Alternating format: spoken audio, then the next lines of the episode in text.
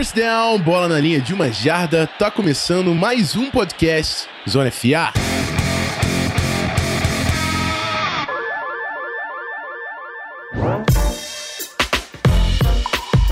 Bem-vindos, meus amigos, ao recap da semana 4 do Zona FA. É, eu acho que essa vinheta vai ser a parte mais animada que vocês ouviram de mim nesse programa, porque eu estou de muito mau humor. Uns dizem que a culpa é do Kirk Cousins, mas eu digo que a culpa são de todos os merdas que ganham dinheiro de forma extremamente incompetente pela franquia Minnesota Vikings. Se passa pela, pela coaching staff, por todos os outros atletas, ninguém tá fazendo um bom trabalho ali. Então eu estou de mau humor. Tá, tá passado isso? Vamos falar da semana 4 da NFL. Eu tenho aqui para me ajudar nessa missão meu amigo Guilherme Beltrão, que está um pouco melhor do que eu hoje. Um pouco? Talvez até um bastante. Seja bem-vindo. Fala galera, um pouco, né? Porque o Chargers fez a obrigação, né? Se fosse uma vitória de, contra um time mais competitivo e que quisesse vencer, aí eu estaria mais. Então vou manter os pés no chão. É isso aí, deixa eu só confirmar aqui. Estamos no programa 149, hein? Preview vai ser Sim, o 150. amanhã. Quer dizer, amanhã. é, amanhã no feed também. Esse aqui 150. cai na quarta, Ah, no quinta. Verdade, não deixa de ser, né? 150, que marca, hein? Parabéns para nós. Mas é isso, passando esse pequeno. Esse, essas congratulações, vamos aos recadinhos do programa antes de falar de fato de futebol americano. Então vem com a gente.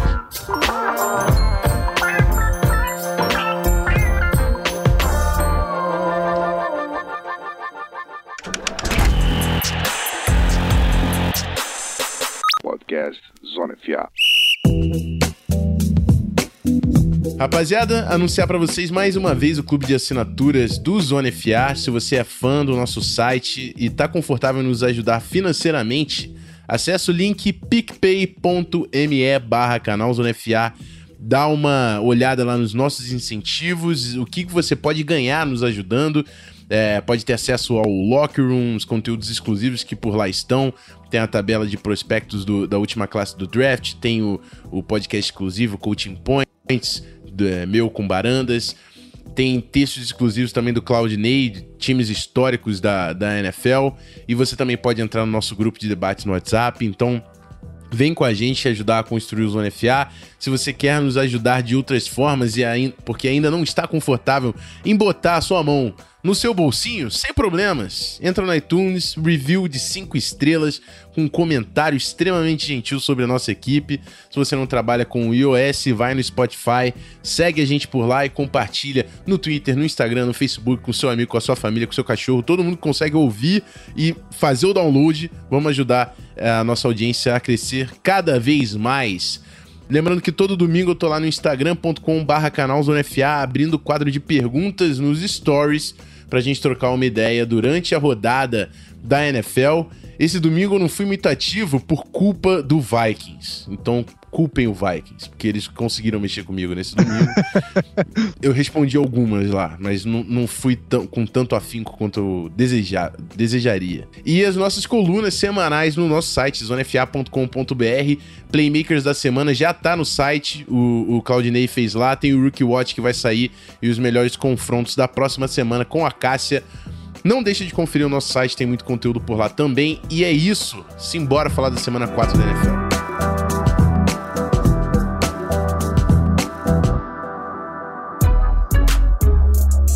Bom, amigos, mesmo esquema de sempre. Belt vai em um, eu vou no outro, a gente vai matando jogo por jogo até fechar essa rodada que acabou de passar. Começando pelo Thursday Night Football, onde o Philadelphia Eagles começou a semana já na zebra, né?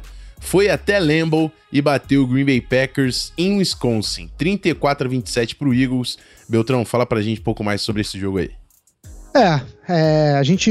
É, é- é raro a gente. E até um pouco exagerado a gente falar que um time precisava salvar a temporada com uma vitória na semana 4, mas era mais ou menos o caso do Eagles, né? Óbvio que dava pra reverter se o time tivesse perdido e começado 1-3, né? Embalando três derrotas seguidas, mas a verdade é que ia ficar bem difícil, mesmo com a derrota de Dallas no Sunday night. Então foi uma vitória fundamental pro Eagles e também foi uma vitória de afirmação também, né? Do Philadelphia Eagles na temporada deu um recado pra NFC toda, foi lá em Lambeau Field, que é um território muito hostil, bateu o Packers, deixando 34 pontos na tabela, né? Contra uma defesa que a gente estava considerando uma defesa de elite na NFL, pelo menos estava começando a aparecer como uma defesa de elite, né? Óbvio que ainda falta muita, muita é, consistência pra gente dar essa alcunha de elite pra, pra defesa do Packers, mas era uma defesa que estava incomodando demais as unidades ofensivas que enfrentou na temporada. Tanto que, se eu não me engano, o Packers tinha cedido 33 pontos combinados nas três primeiras semanas. E aí veio o, o, Eagles e fez mais do que, a, do que o Packers tinha feito a temporada inteira. E ficou. A chave para a vitória do Philadelphia Eagles foi a proteção ao Carson Wentz, que foi excelente, e o jogo corrido, né? O Eagles simplesmente o Packers não teve resposta pro personnel 12, né? O 12, que é com um running back e dois tight ends o, em campo, né? O, e dois wide receivers, obviamente. O Eagles correu assim com a bola e conseguiu, se eu não me engano, 14 vezes correu com a bola nessa, nesse personnel e conseguiu 99 jardas, cara. É, simplesmente 7 jardas por, por corrida. É um número absurdo. O Eagles correu por cima dessa defesa do Packers. O Packers não teve resposta para isso e foi a chave da vitória. Obviamente, não estou esquecendo da interceptação do Bradham, né, no Nigel Bradham no último lance do jogo. É, mas, obviamente, o Eagles conseguiu os 34 pontos, uma ótima atuação do Jordan Howard, teve três touchdowns, uma vitória maiúscula, um jogo com a cara desse Eagles, Doug Peterson. Vamos para a rodada de domingo, começando com o jogo entre o Tennessee Titans e o Atlanta Falcons. E o Titans foi até a Georgia conquistar essa vitória 24 a 10 para o time do Titans. E, cara, esse time do Falcons tá 1-3 na temporada e, enfim, eu acho que vai ser um dos piores times desse ano, com falando isso com o maior respeito possível para a torcida do Falcons. A linha ofensiva é um problema que parece incontornável. Não sei até onde também o novo coordenador ofensivo, o Dirk Cutter, tem, tem responsabilidade nisso aí. Mas o fato é, Davonte Freeman teve 12 carregadas e 28 jardas só. O jogo terrestre do Falcons é inexistente. E se a gente lembra daquele Falcons lá atrás de Devonta Freeman, Tevin Coleman chegando no Super Bowl, era importantíssimo que esse time fazia com o ataque terrestre. Então, é, essa produção pífia no, no, no, nessa, nessa, temporada impacta como um todo no time. É, além disso, a linha ofensiva não só não tá construindo avanço para o jogo terrestre, como também tá cedendo muita pressão. Foram cinco sacks em cima do Matt Ryan.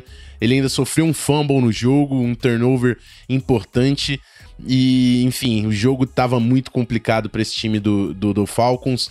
O Titans tem um, uma defesa consistente que fez o seu trabalho contra esse, esse ataque fragilizado é, do Atlanta Falcons. E no ataque Derrick Henry com mais um jogo de 100 jardas, é um running back que está se estabelecendo como um, um bom nome né, nessa liga.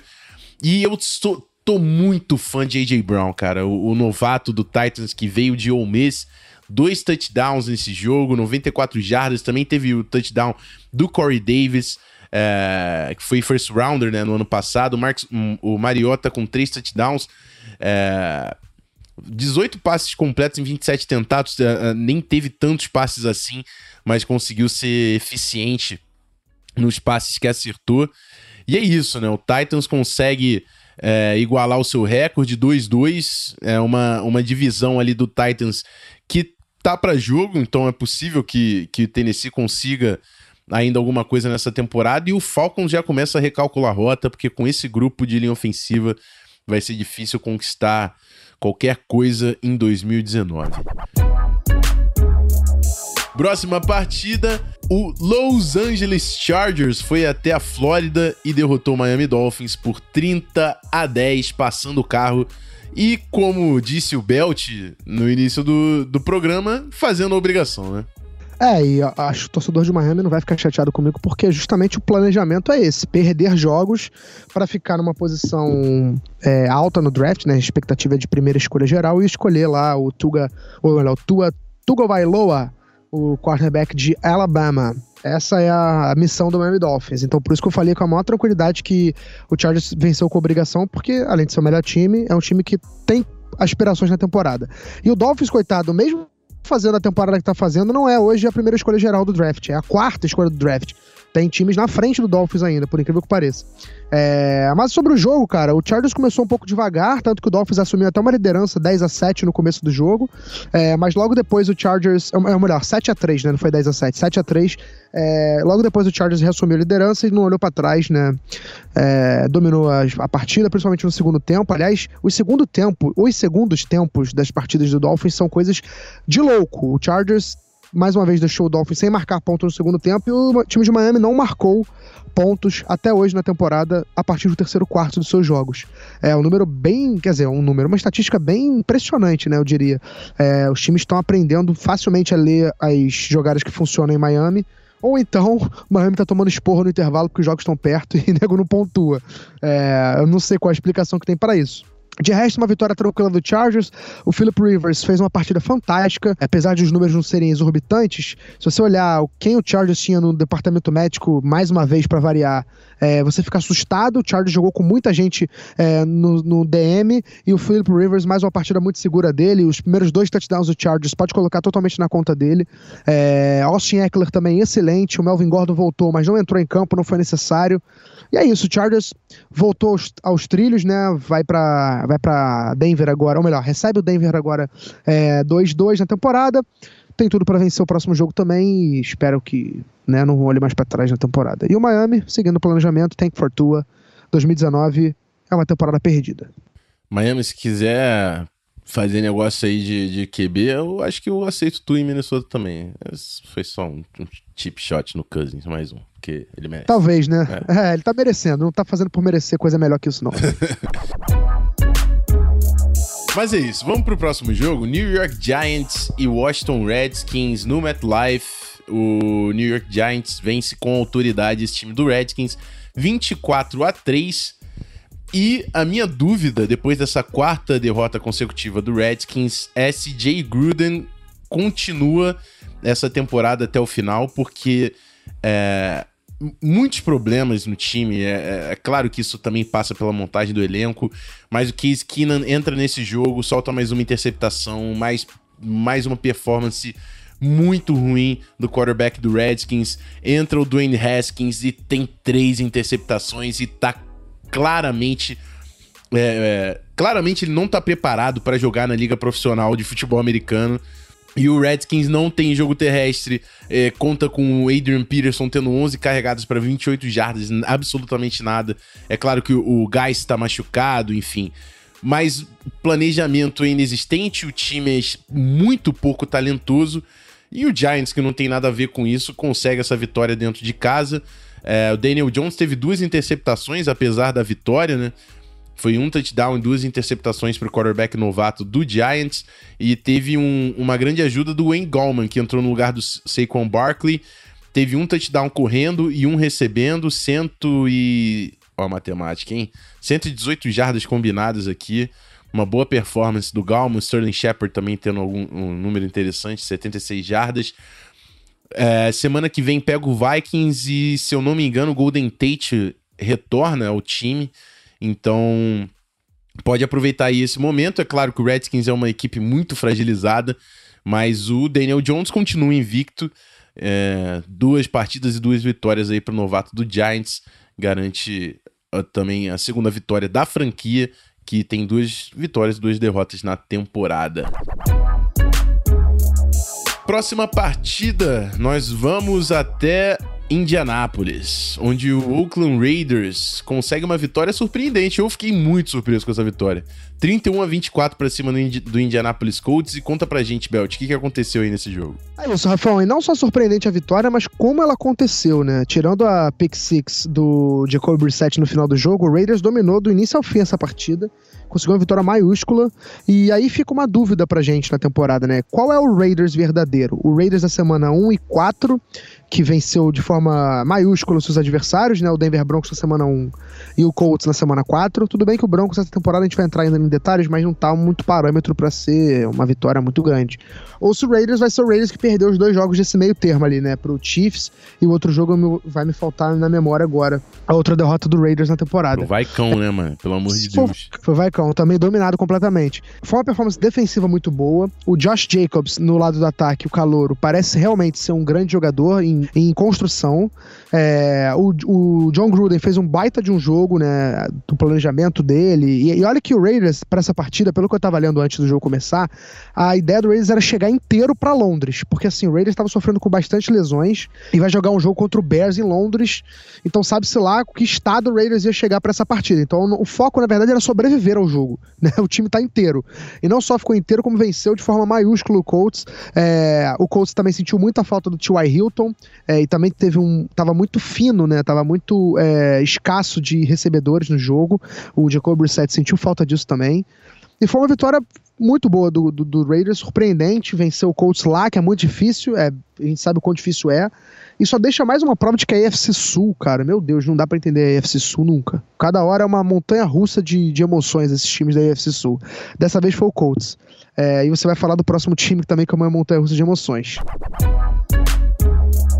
É isso aí, vamos falar de Houston Texans e Carolina Panthers. O Panthers ganhando do Texans no Texas, né? E, e cara, eu tenho pena do Deshaun Watson. Eu, eu, eu, tive uma breve esperança sobre essa linha ofensiva do Texans, mas falharam contra o time do Panthers, que tem uma defesa interessante. O Kyle Allen se mostrou que não era aquele grande herói, né, que a gente que pareceu na última semana, mas fez o suficiente para conseguir aqui essa vitória.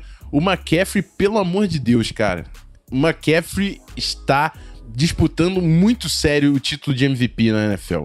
Ele, ele é o ataque do Panthers. Se você tira o Christian McCaffrey, eu não sei se o Panthers ganha do Dolphins. Eu não sei se o Panthers ganha do Dolphins. O McCaffrey é o ataque do Panthers. É, obviamente eu tô falando isso com a ausência do Cam Newton, né? Não me entendo errado. Uh, o Deshaun Watson foi sacado seis vezes, o, o, Texans não conseguiu estabelecer nenhum ritmo ofensivo, não conseguiu correr com a bola, uh, e dentro de casa não estabeleceu nenhum ritmo de jogo.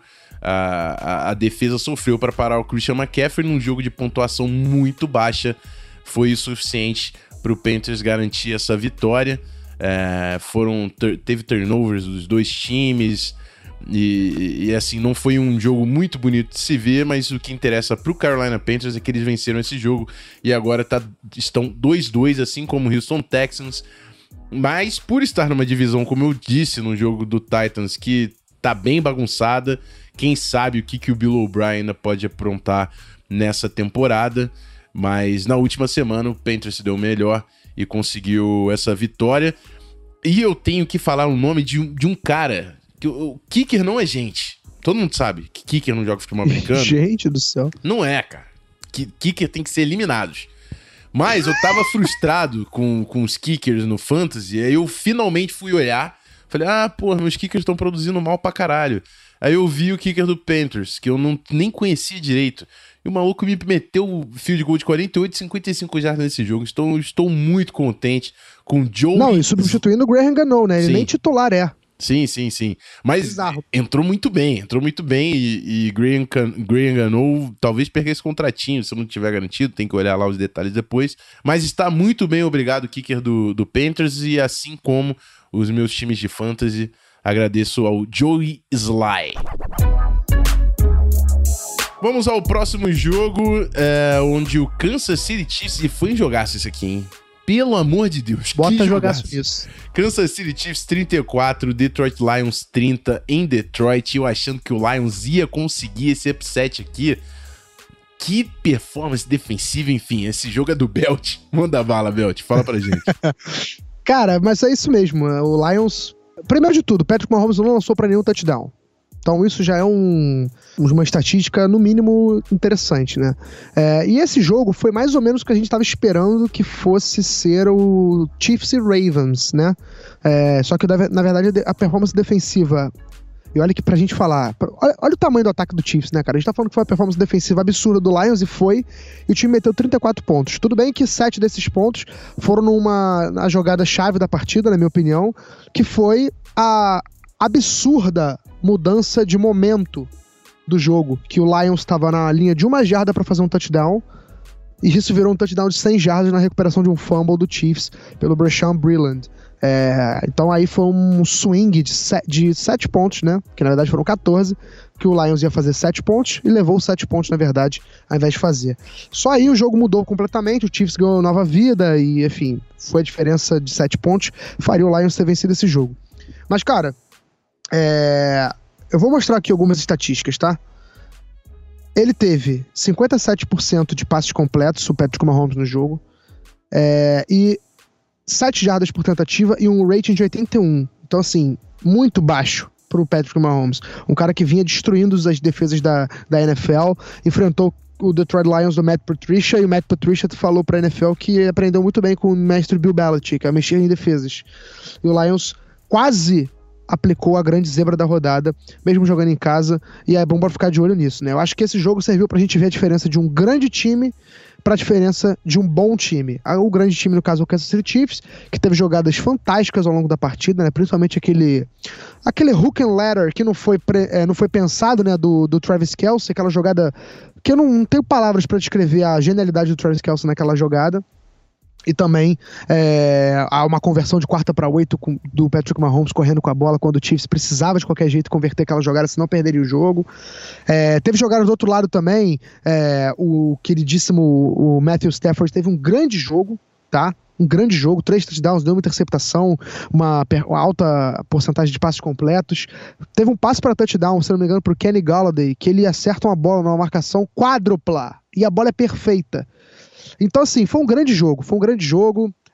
É, lideranças mudando de mão, é, jogadas fantásticas, emoção até o fim. Esse jogo entregou tudo que a gente esperava. Aliás, não, gente, ele entregou muito mais do que a gente esperava. Eu não estava esperando um jogo tão bom vindo do Detroit Lions. É, do Chiefs a gente espera coisas desse tipo mesmo. Do Lions eu não esperava e pode ser um, um indício de que a temporada pode ser bem promissora para esse time de Detroit.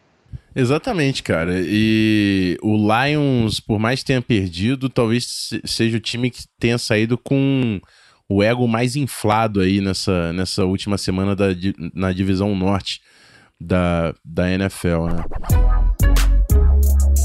Vamos para a próxima partida, onde o Cleveland Browns calou a boca dos críticos e venceu o Baltimore Ravens em Baltimore 40 a 25. Freddy Kitchens finalmente aparecendo e contra o time do Ravens que estava todo mundo elogiando no início da temporada, é importantíssimo é, é, essa, essa vitória do Browns, é, fazendo 40 pontos e, obviamente, né, 40 pontos do Browns e a defesa do Ravens, ninguém entendeu absolutamente nada. Performances surpreendentes aqui. É, o Nick Chubb, em 20 carregadas, teve 165 jardas e 3 touchdowns. O Jarvis Landry, em 8 recepções, produziu 167 jardas. Jogaço, jogaço aqui do ataque do Browns. Baker Mayfield nem teve que fazer tanto assim é, para carregar esse ataque, obviamente pela grande performance do Nick Chubb. E ao mesmo tempo a defesa do Browns apareceu, conseguiu limitar o, o Lamar Jackson, que ainda passou três touchdowns, mas também foi interceptado duas vezes. E o mais crucial, eles conseguiram controlar até certo ponto esse ataque terrestre do, do, do Ravens. Foi 25 pontos, a produção do Ravens não foi completamente anulada, mas é claro que a performance do, do Nick Chubb foi determinante. E que running back é Nick Chubb, cara? Esse, esse cara ele mandava no college é, lá pelo Georgia Bulldogs antes de sofrer a lesão. É, é, se ele não tivesse sofrido aquela lesão na NCAA, talvez ele tivesse saído na primeira rodada. Ele, não, ele sai no segundo dia e já começa a aparecer dominante com, com esse Cleveland Browns. Lembrando que ainda tem Kareem Hunt para voltar é, depois da metade da temporada. Enfim, é um time para ficar de olho. É, é, de novo, o Browns estava decepcionando, isso aí sem dúvida, mas eu não acho que o problema desse time seja talento. Agora é realmente, principalmente depois dessa vitória dentro da divisão contra o Ravens, fora de casa, é você conseguir ganhar confiança e, e, e trabalhar, botar esse elenco para funcionar e realmente se mostrar um dos grandes times aí nessa temporada. Próxima partida, mais um clássico de divisão aqui, né? Patriots e Bills e muita gente curiosa para saber se o Bills ia segurar o Patriots e segurou. Foram 16 pontos, sendo que só 10 pontos vieram do ataque do Patriots, mas ainda assim o Bills fez apenas 10 pontos, teve lesão do quarterback Josh Allen, Conta pra gente, Belt decepcionante pro, pro, pro time do Bills, mas nada também surpreendente, mais uma vitória do Patriots aqui. Pois é, Rafão, acho que a palavra certa é essa, decepcionante. Porque, assim, há, há duas formas de você se decepcionar, né? Nesse, em relação a esse jogo. Se o Patriots chega lá e domina o jogo de ponta a ponta, vence por, sei lá, 30 a 10 e Tom Brady lança para três touchdowns, vitória tranquila, porra, com, sei lá, o último quarto é só é, cumprir tabela, o jogo já tá definido desde o começo. Realmente essa é a decepção. O Bills estava vindo invicto, o Patriots invicto também, duelo divisional. Só que outra forma de, de, se decepcionar é saber que você tinha como vencer e por algumas coisas, um conjunto de fatores ou por algum lance específico, você ficou mais longe dessa, dessa vitória. E foi o que aconteceu nesse jogo. Porque se você pegar os números de Tom Brady nessa partida, cara, é se eu falar só os números, eu acho que dava para você achar que era até outro quarterback jogando. O Brady nem metade dos passes completou. Teve um rating abaixo de 50, cara. É, primeira vez na sua carreira que ele conseguiu que ele, que ele teve esse número na sua carreira, né? Primeira vez na carreira do Tom Brady em 310 jogos como titular que ele teve um rating abaixo de 50. Então assim, é um número absurdo. O Patriots não conseguiu correr, correr e lançar e, e, caminhar no campo em cima dessa defesa do Buffalo, que eu já tinha falado para vocês, que era uma defesa que estava sendo no mesmo molde do Packers, mas jogando até melhor. Faltava um pouco mais de consistência para ser elite, mas na verdade faltava um pouco mais de consistência ofensiva para tirar essa defesa de campo, não deixar ela tanto tempo em campo. Do lado do ataque do Bills, também foi uma performance defensiva absurda do Patriots. É, o Bills fez só 10 pontos, também foi dominado pela defesa do Patriots. Kyle Van Noy fez mais uma partida fantástica. É, e olha que o Patriots estava jogando sem o Donta Hightower, que faz uma falta danada nessa defesa. Só que assim, é, a gente, eu acho que ele vai aprender com o tempo. Eu acho que isso vai servir como aprendizado é, nem que seja da forma mais dolorosa possível. Mas o Josh Allen precisa de duas coisas: uma, cuidar mais da bola e cuidar mais de seu corpo. Óbvio que o lance que ele se machucou teve um pouco de. É, não vou dizer imprudência, mas foi um acidente de trabalho com o Jonathan Jones, né? É, só que assim, o Allen se protegeu um pouco dessa jogada. Ele se tornou um corredor no lance e o Jonathan Jones acabou acertando a cabeça dele. Não foi culpa do Allen, eu também não coloco como lance sujo do Jonathan Jones, mas eu acho que o Allen teria que se. O Josh Allen tem que se preservar nessa jogada. Ele é o quarterback do time, ele é o futuro da franquia, ele precisa estar em campo. O Patriots estava dominando o time do Bills defensivamente e aí você ainda coloca o Matt Barkley para jogar de quarterback. Então, assim, as chances do Bills vencer esse jogo foram pro ralo. Então o Josh Allen precisa se cuidar e precisa cuidar bem da bola, porque ele tinha sido interceptado três vezes no jogo. É, antes dessa lesão. Então são duas lições para o Calouro, é, ou melhor, para o segundo anista. Então o Bills, mais uma performance defensiva muito boa. Vamos ver até que ponto ele vai se machucar. É, ou melhor, até que ponto vai se machucar. Até que ponto ele vai ficar lesionado, né? O Josh Allen é, para saber a extensão dessa lesão e ver como é que a gente vai projetar o Bills daqui para frente. Mas é, foi um, um jogo muito interessante de se ver e mostrou também a importância do time de especialistas, né? O Patriots fez um touchdown no seu time de especialistas com o Matthew Slayer, né? O veteraníssimo de special teams do Patriots, capitão de special teams, o cara que dá a vida nos special teams, mostrou a importância desse, dessa unidade mais uma vez e defensivamente impecável, mais uma partida do Patriots impecável defensivamente. Então é isso, Patriots venceu, era o que esperado, eu não esperava que fosse um jogo também onde a defesa do Bills dominasse tanto o ataque do Patriots, mas foi assim, né? Mostra que o Patriots também tem suas vulnerabilidades aí dá pra gente explorar isso. Exatamente, mas Patriots continua aí invicto nessa temporada. Partindo para o próximo jogo, Tampa Bay Buccaneers e Los Angeles Rams. Que, que doideira. Esse aí derrubou bolão demais, hein? Rapaz. Quer dizer, derrubou, derrubou, derrubou Survival. Nossa, teve gente que caiu nisso. Sem dúvidas. Em Los Angeles, o Tampa Bay Buccaneers conseguiu essa vitória 55 a 40. E eu posso falar de diversas coisas aqui. Mas a coisa que me deixa mais bugada nesse jogo é que a gente sai desse jogo se perguntando se o James Winston é melhor que o Jared Goff. Consegue entender que doido isso? Mas você tem que se perguntar. Você tem que se perguntar, porque parece que, que realmente Bruce Arians deu um jeito nesse ataque. O ataque produziu demais, 55 pontos, obviamente. É, Chris Godwin, cara, que partidaça, 172 jardas e dois touchdowns. É, ele corre rotas muito precisas e consegue criar separação constantemente, já adicionando com a ameaça do Mike Evans. O, o, o Ronald Jones, o segundo anista, está começando a produzir também. É, James Winston teve quatro touchdowns, uma interceptação. E, e enfim, o ataque do, do Buccaneers não tem nem o que falar. Teve uma partidaça. E a defesa do Buccaneers, por mais que tenha sofrido seus 40 pontos nesse jogo, forçou muitos turnovers. Foram quatro turnovers do time do Rams. É, Jared Goff soltou três interceptações e, e um fumble. Então, comparado ao Buccaneers, que teve um turnover, o Rams teve quatro turnovers, adicionando a isso uma produção pífia do jogo terrestre. Foram 16 jardas do Todd Gurley e 14 do Malcolm Brown. Foram 30 jardas terrestres, 28 na verdade, que teve é, duas negativas do Cooper Cup. Então, 28 jardas terrestres no time do Rams. O time do Rams, por mais que sempre tivesse um volume aéreo muito forte, era baseado no play action e contava muito com uma produção monstruosa do Todd Gurley. Todd Gurley teve dois touchdowns, mas teve 16 jardas. Então, é, é, é, o Rams tem que começar a recalcular a rota. Se esse ataque terrestre não entrar, vai fazer falta para controlar o tempo do relógio e é obviamente para ser mais versátil no seu ataque e não depender tanto do Jared Goff que quando é exposto, ele se mostra um quarterback lim limitado. Não tô falando que ele é um quarterback ruim, ele não é um quarterback elite, ele não vai mandar no teu jogo. Então foram 68 passes, é coisa pra caramba do Jared Goff, porque o time não tava cons conseguindo correr com a bola e tava atrás do placar. E quatro turnovers provenientes de todo esse volume. O Tampa Bay Buccaneers, o James Winston, que não tem nada a ver com isso, foram lá e meteram 55 pontos na fuça. Partidaça de James Winston, Chris Godwin, Mike Evans, todo mundo mandando muito bem. Um Kansu retornando fumble para touchdown. Jogo completo desse time do Tampa Bay Buccaneers que ganha confiança e a segunda vitória na temporada 2019 da NFL.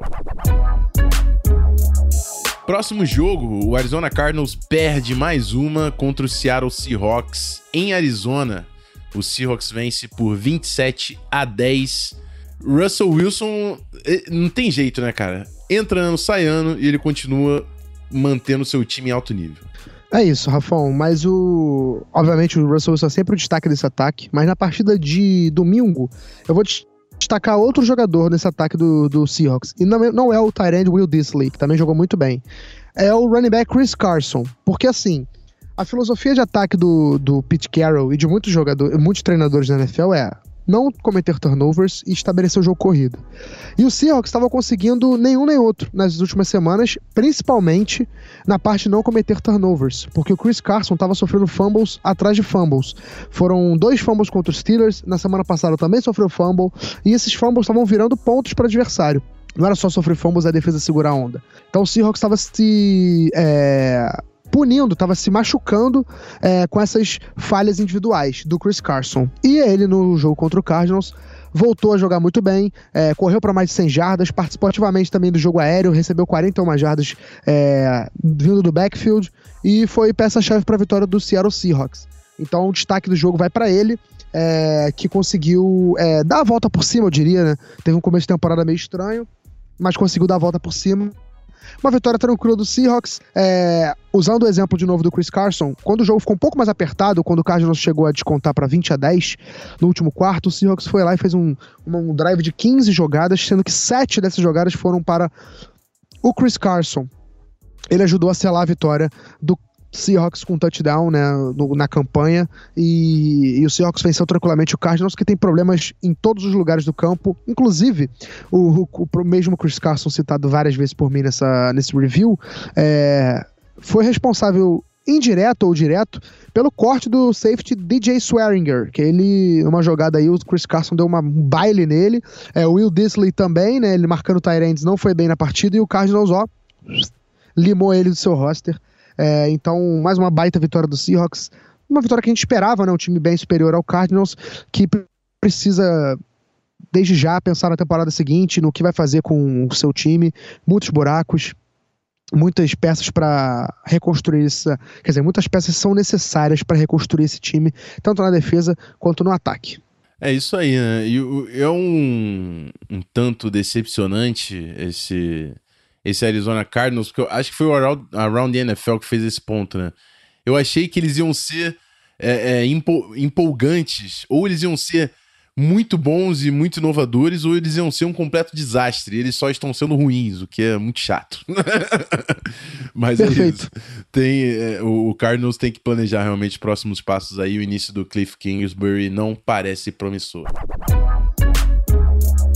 Bom, infelizmente eu tenho que falar desse jogo de merda, e aí eu vou falar de Vikings, que foi até Chicago e perdeu pro Bears 16 a 6 A gente tem que inventar, Ah. além da sirene do clubismo, alguma vinhetinha ou música de fundo pra momentos onde a pessoa está puta da vida. Pode ser, Tá. irmão, porque eu realmente não tenho paciência nenhuma pra, pra esses incompetentes aí. Minnesota Vikings foi a Chicago e aí, e aí começa, né? Porque do- deu uma doutrinada no Raiders, aí o Bears entra sem a Kim Hicks, sem o Rocon Smith, Mitch Trubisky machuca e eu tinha feito o meu palpite certo. Eu, eu sou idiota, eu sou um retardado de apostar no Vikings. Eu sou um completo idiota de apostar que esses filhos da puta são minimamente competentes pra ganhar de um, de um time sem dois dos principais atletas de defesa, sem o quarterback, sem o quarterback titular. Eu, eu sou idiota. Porque o Vikings consegue ser incompetente a ponto de não conseguir nem marcar ponto em cima do Bears. Kirk Cousins é um incompetente, a linha ofensiva é- foi ridícula. O, Dal- o Dalvin Cook va- vai ser poupado pelo histórico, mas também não conseguiu correr com a bola. Cara, Anthony Barr, Xavier Rhodes, pelo amor de Deus, eu não sei como vocês ganham dinheiro, filhos da puta. Pelo amor de Deus. Com uma performance completamente nojenta desse time. Eu, eu- semana que vem a gente vai pegar o Giants. Teoricamente era pra falar, não, o time do Vikings é melhor do que o Giants. Eu não sei se a gente vence do, do Giants com o que mostrou contra o Bears. Pelo amor de Deus. É pra todo mundo ser mandado embora no dia seguinte. Vai Mike Zimmer, Kevin Stefanski, manda todo mundo embora. Pelo amor de Deus. A torcida de Minnesota não merece ver es- essa- es- esses caras fazendo essa, essa merda em campo. Pelo amor de Deus. O Bears não teve nada a ver com isso, foi lá e bateu no cachorro morto que não conseguia fazer ponto, não conseguiu correr com a bola, não consegue passar com a bola. Paga 30 milhões nos dois wide receivers, paga 30 milhões no quarterback, paga uma fortuna na defesa. A defesa é frouxa e o ataque é uma bosta. E o Bears, que não tem nada a ver com isso, consegue sua vitória nessa, nesse jogo. Chase Daniel entra, uma bela partida. Matt Nagy, extremamente competente, consegue ajustar, perde o Rocon Smith, perde a Kim Hicks e fecha o ataque do Vikings mesmo assim. E com Chase Dan- Daniel em campo, ele consegue também adaptar o seu ataque e fazer uma performance sólida. É Claro, foram 16 pontos, fo- foi, um touchdown e, e, e três field goals, mas ainda assim foi mais do que suficiente para passar por cima desse time incompetente de Minnesota. Eu acho que é isso que eu tenho pra falar desse jogo. Não tem muito o que falar desse jogo. O time do Vikings é ridículo. É isso que eu tenho pra falar. Não tem. Não tem. Não ganhava. Meu irmão, não ganhava nem do, do Vasco Almirante. Põe pra jogar contra o, o time do Barandas lá. No domingo perdi. Pelo amor de Deus. Pelo amor de Deus. Rafão, Hum. vai ficar tudo bem. Não vai ficar, cara. Só tem idiota. Talvez esse o ano Mike não. Zimmer tem que man- Não, eu não quero saber de Zimmer, cara. Time preguiçoso do caralho. Time sem sangue. Pelo amor de Deus, entra todo mundo de pau mole em campo. Parece que não quer jogar. Pelo amor de Deus. Isso vai, isso vai, eu vou postar no Cara, sociais. semana. esse- Não, é sério, cara. Semana que vem, é o que eu falei, cara. O, sema- semana que vem, ou esse time mostra qualquer que tem sangue, ou, ou manda todo mundo embora. Porque pra mim, quem tem sangue naquela Ou porra seja- ali é o Adam Thielen e o Dalvin Cook. Porque não dá, o Mike Zimmer, ou, ou porque o, pra mim o reflexo do time é o que o head coach passa. E um time preguiçoso, pau mole desse, só pode refletir que a porra do velho tá velho demais. Pelo amor de Deus. Não dá. Cara, quando sobra até pro Zimmer é que o negócio tá feio. Não, a gente pode concluir duas Zimmer coisas desse. embora, pelo amor de Deus. Pode ser um grande coordenador. Olha o que é, a defesa é pica, que pelo amor de Deus, ele não conseguiu parar Chase fucking Daniel. O- ele não conseguiu parar o ataque do Bears com quarterback reserva. O ataque do Bears não tava fazendo nada demais nessa temporada. A defesa do Zimmer não conseguiu parar o ataque do Bears com quarterback reserva. E os caras que ele coloca no ataque, o Kubiak e o Stefanski, não conseguiram produzir porra nenhuma. Não conseguiram correr com a bola. Aí ele aposta no Kirk Cousins que não consegue passar a bola. Meu irmão, pede pra sair. Fala, eu sou incompetente, eu sou um merda e eu não quero mais trabalhar. Pelo menos ele poupa o meu coração. No mínimo. Vamos ser inteligentes Quer dizer, aqui. poupa menos, né? Vamos Porque, ser assim, todo mundo não tá inteligente aqui poupando. e mandar os caras pra puta que pariu, porque só tem incompetente nessa porra. Próximo Ou jogo. se você, se você é ouvinte, se o ouvinte tá pensando que o Rafão tá puto, imagina se o Vikings perder pro Giants semana que vem. Eu, eu, não, eu, não, eu não sei se vou estar tão puto, porque o problema é dessa merda desse time é que ele é canalha. Ele ganha do Raiders com autoridade. E eu falo, porra, contra o Bears com o quarterback reserva e sem o Rocco Smith e o Joaquim Hicks, a gente vai passar a rola. Aham, uhum, tá bom. Beleza. É. Dá. Dá, cara. Não dá. Ai, calma, dá meu, calma. Vai dar tudo certo um dia, um Pelo dia. Pelo amor de Deus. Que não sei se um dia também, porra, time de incompetente do caralho, ficar pagando todo mundo aí. Eu, o que eu falei no podcast que foi o seguinte: você investe 14 milhões por ano no meu podcast, que é um investimento muito melhor, que eu vou xingar os filhos da puta, quem sabe eles se coçam, do que tu ficar pagando esses preguiçosos aí que fica tomando TD adoidado. Pelo amor de Deus. Xavier Rhodes é um mercenário. Esse cara não tá jogando porra nenhuma desde que ficou rico. Anthony Barr também assinou uma porra de um contrato agora e tomou TD do Tariq Cohen na lata dele. Pelo amor de Deus. Porra. Vai ganhar dinheiro fácil assim na puta que pariu. Pelo amor de Deus. Vamos lá, tem três jogos. Jacksonville Jaguars 26, Broncos 24, dentro de casa, outro time também que tá apanhando pra caralho é o time do Pedro Pinto. Conta pra gente como é que o Gardner Minshew arrancou essa vitória, Belt. Cara, então, primeiro de tudo, eu botei até no meu Twitter isso. As escapadas que o Gardner Minshew deu no jogo, no pocket, fugindo da pressão e achando o alvo, sempre olhando para frente, sempre mantendo seus olhos no fundo do campo para achar recebedores, aquilo não se ensina a jogador não, tá? Aquilo você tem ou não. Se você tiver, ótimo. Se você não tiver, só lamento. E o Gardner Minshew tem isso. E a Minshew mania é real. E o Calouro está jogando muito. Foi um começo um pouco estranho do Jaguars, né? O Broncos, se não me engano, abriu 17 a 3. O Jaguars voltou no jogo. O Fournette fez uma partida excelente. É, a gente espera dele exatamente isso aí, ser o workhorse do Jaguars. E, cara, eu preciso falar do Denver Broncos, viu? Eu não vou ficar puto porque eu não sou torcedor do Denver Broncos, mas ao mesmo tempo, eu fico puto de ver uma franquia nesse, nesse nível de mediocridade. Olha só, desde o início da temporada de 2017, os times com pior recorde, né, o pior recorde na temporada em relação ao número de vitórias e derrotas são o Giants 10-26, o Browns 9-26 e 1 e o Jets 9-26. O quinto desse time nessa lista é o Denver Broncos, 11-25. Você quanto você imaginaria o Broncos junto desses times na, no, no, no, na parte de baixo da NFL nas últimas três temporadas aí, cara? É uma vergonha o Denver Broncos estar nessa situação. E nessa, nesse espaço de tempo, o Broncos trocou de coordenador, trocou de técnico, trocou de outro coordenador, tá com mais um técnico e a única coisa que não mudou foi o John Elway. Então acho que tá na hora da gente ver uma mudança aí mais acima no Broncos, né? Não só na coaching staff e também lá em cima na gente engravatada. E é isso, cara. O Broncos precisa pensar na temporada ano que vem, porque essa aí, 0-4, a chance de reverter e buscar um playoff é zero, né? É, a menos que aconteça um milagre em Denver, o Drew Locke seja o Tom Brady, enfim, as coisas mudem da água pro vinho para lá. E o Jaguars, uma vitória importantíssima para se manter vivo nessa loucura que é a AFC Sul. E o Gardner Minshew, aos poucos, cada vez mais à vontade. O DJ Char, que é um baita wide receiver, posso falar isso sem medo de errar. Aos poucos, sem, sem pressão, o Gardner Minshew vai se tornando um bom quarterback. Quem sabe vai ser o titular do Jaguars para o futuro. Bom, Sunday Night Football tivemos Dallas Cowboys e New Orleans Saints em New Orleans e o Saints venceu por 12 a 10, um jogo extremamente defensivo, né?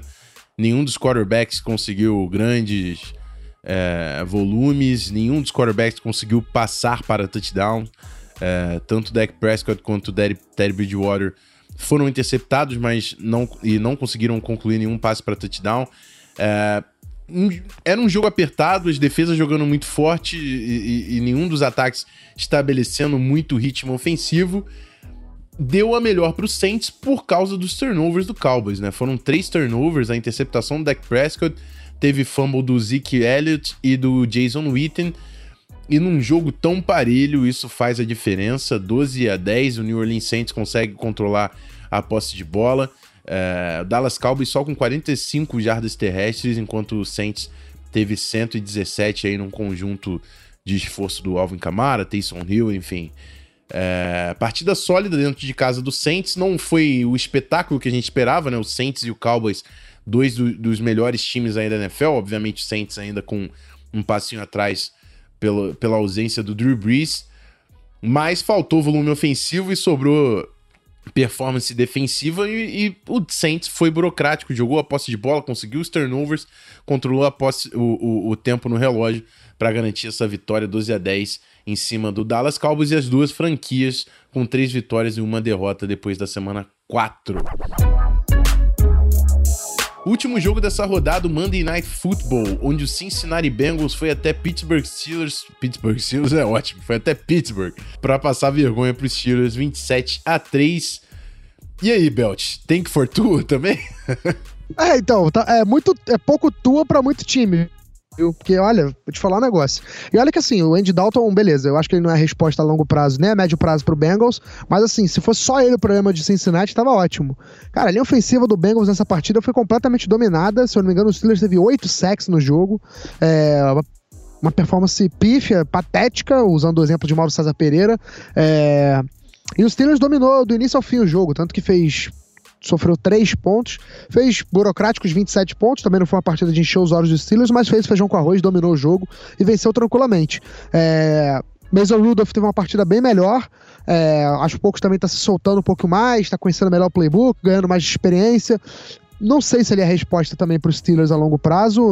a gente não sabe também como, se o Big Ben volta é, pro ano que vem, se ele vai se aposentar. É uma grande incógnita nos Steelers. E é isso, cara. Eu acho que os Steelers é, ainda tem um, um espaço para melhoras. Não sei se chega a disputar playoff, mas querendo ou não, se os Steelers vencer semana que vem, é, e se eu não me engano, o Browns perder, é, vou até confirmar quem é o próximo jogo dos Steelers aqui para não falar besteira, mas se eu não me engano, tem uma combinação de resultados simples assim: os Steelers vence e Browns ou Ravens perde e os Steelers assumem a liderança da divisão. Então, assim, querendo ou não, o Steelers está vivo na temporada. É, vamos ver. É, é Steelers e Ravens, exatamente. Se os Steelers vencer o Ravens e o Browns perder pro 49ers, o Steelers está vivo e líder da divisão. Então, assim, a gente querendo ou não, acho que o Steelers está vivo na temporada. Pode ser que pinte uma surpresa aí, né? É, a defesa do Steelers ganhe momento. Depois dessa vitória dominante em cima do Cincinnati, vamos ver. Foi uma boa partida, um jogo decepcionante no geral e o Bengals com problemas também a perder de vista, né? É isso aí. A gente passou por toda a rodada. Eu vou só atualizar aqui, é, antes do encerramento, os resultados do palpite certo. Olha, cuidado-se aí que os meninos é meio ruim de pontaria, viu? Eu fui um tremendo idiota que confiou no Minnesota Vikings. perdeu pro Bears. O, o Pete achou que o Colts venceria do Raiders e também deu zebra. O Raiders, fora de casa, conseguiu essa vitória. É, Otávio apostou no Rams, que tomou 55 pontos pro Bucks e perdeu também. Enquanto Barandas e Beltrão conseguiram. O, o Beltrão com o Giants sobre o Redskins venceu aí. Eu gostaria de pedir respeito. Sem, tá? sem dúvida, sem dúvida. Danny Dimes cumpriu aí a, a promessa de vitória que Beltrão fez. E, e, o Barandas colocando Chiefs contra o Lions, o Barandas é muito sem graça, né? Ficar fazendo esse. Por mais que. O Lions tinha que ter ganho essa porra, só pra ele. Mas que caiu. É, tinha que, tinha que vamos ver. Mas atualizando aqui, o Barandas tá 4-0. É, temos eu, Pedro e Belt com um recorde de 3-1. E Otávio com do, dois acertos e duas derrotas. Por enquanto seria o, o membro a ser castigado. Atualizaremos os palpites certos da próxima semana no preview. Então fique ligado e bora pro encerramento.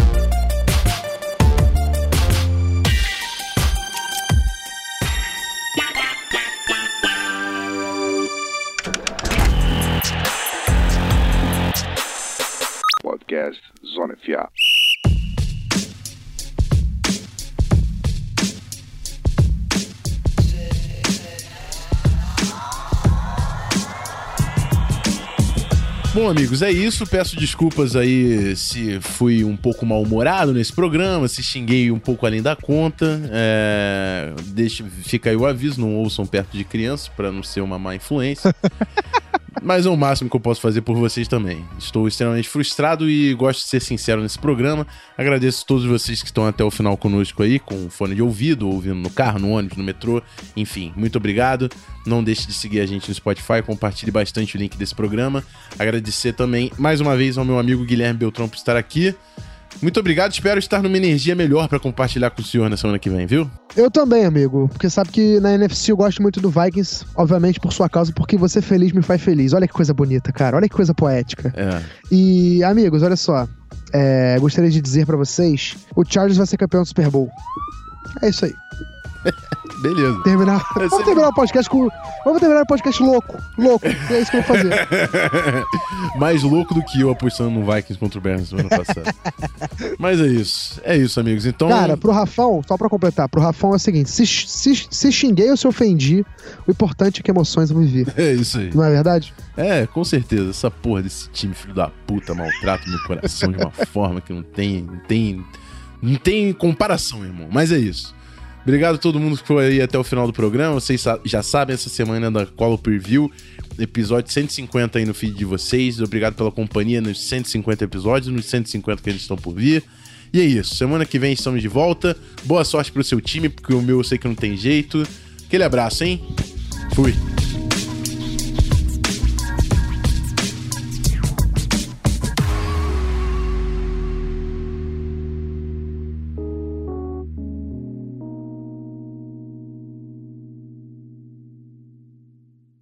Próxima partida, New.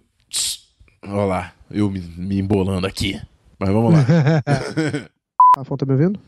Deu uma falhada, mas voltou. Eu re- recomendo que você comece do início. Não, meu computador apagou a tela do nada, moleque. Susto. Achei que tinha perdido ele pra sempre. Não, é só, Caralho, é moleque, só tô voltar até, do nervo... jogo. tô até nervoso. Caralho. Vai pro bloopers essa, né? Meu Deus do céu. Moleque, eu ver como é que tá o nosso tempo aqui, porque eu devo ter me estendido. Passei pra caralho, ainda vou levar esporro do Gui. Vai a merda.